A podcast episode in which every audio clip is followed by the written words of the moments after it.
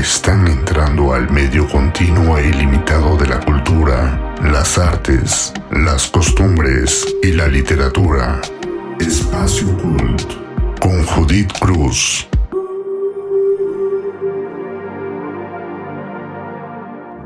Bienvenidos al quinto podcast de Espacio Cult. Mi nombre es Judith Cruz Avendaño, de verdad que me da mucho gusto saludarlos nuevamente.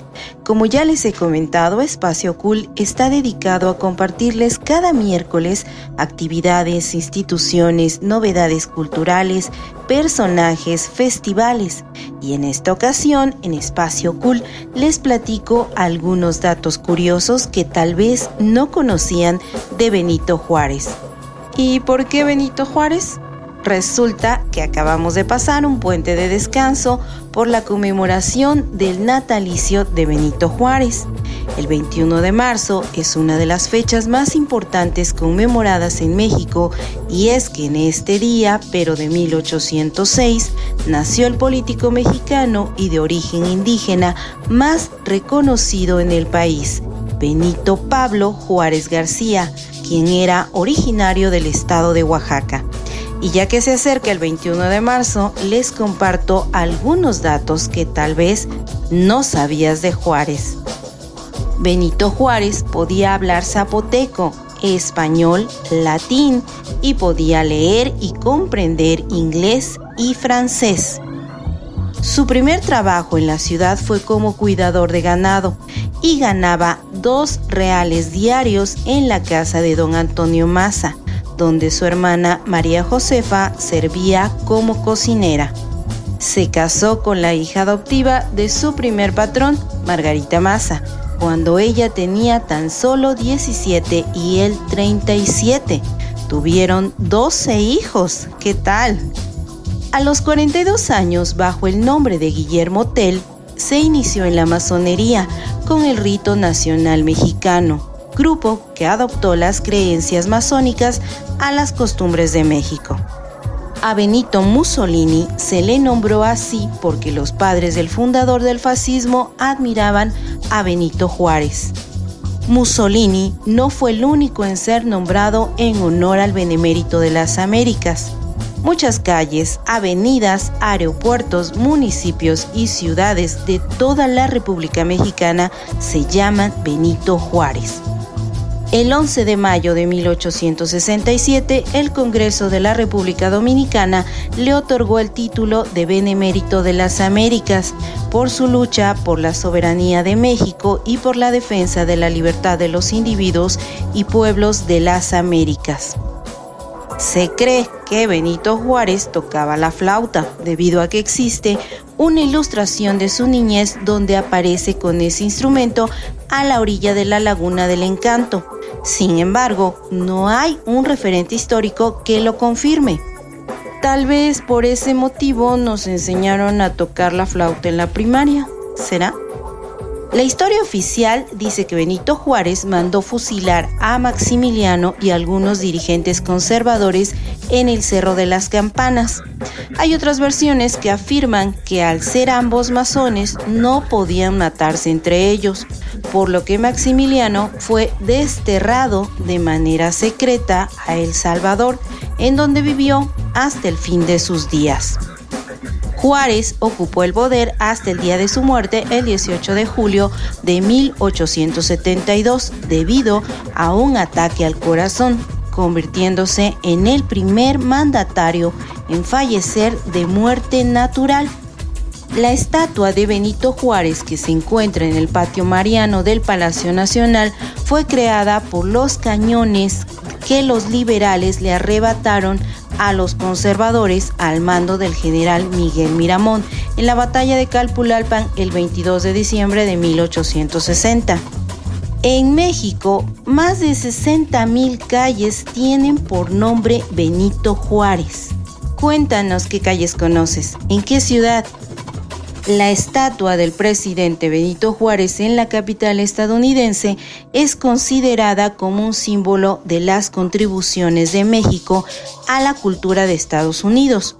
Fue inaugurada el 7 de enero de 1969 por el entonces canciller mexicano Antonio Carrillo Flores.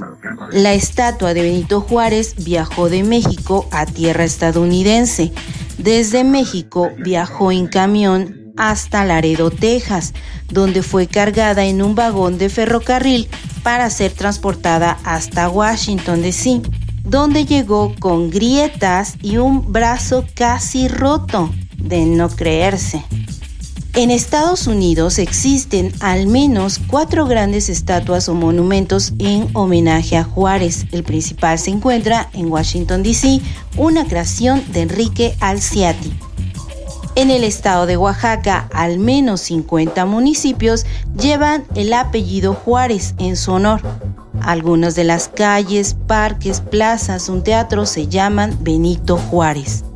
Obviamente, en la ciudad de Oaxaca de Juárez existe un museo dedicado a su memoria, el Museo de Sitio Casa Juárez, ubicado en la calle García Vigil en el centro. Se conoce también como Casa Juárez porque fue ahí donde vivió Benito Juárez García cuando llegó de Guelatao en 1818.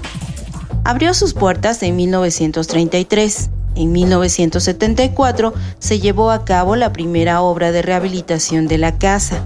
En 1991 cerró sus puertas y fue hasta el 21 de marzo de 1996 cuando el museo fue reinaugurado. En Saltillo, Coahuila, se encuentra el recinto de Juárez, museo localizado en una vieja casona. Fue inaugurado el 18 de julio de 1957 por el entonces gobernador Óscar Flores Tapia quien le dio el nombre de Recinto de Juárez.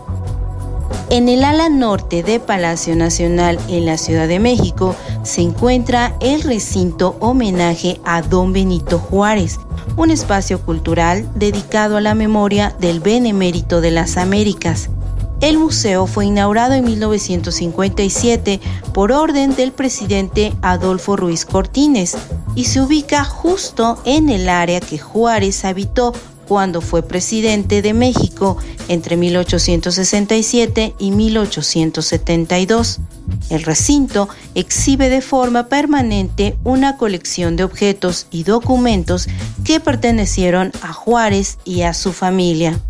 ¿Conoces algún museo que lleve el nombre de Juárez? Comparte con nosotros algún otro dato relacionado con Juárez.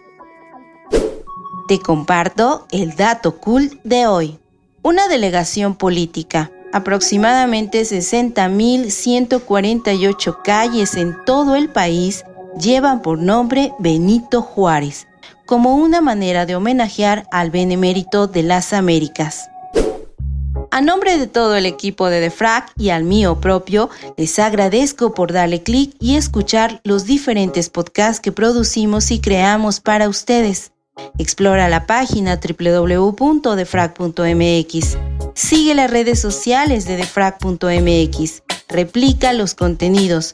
Queremos conocer tu opinión. Participa, opina, comparte.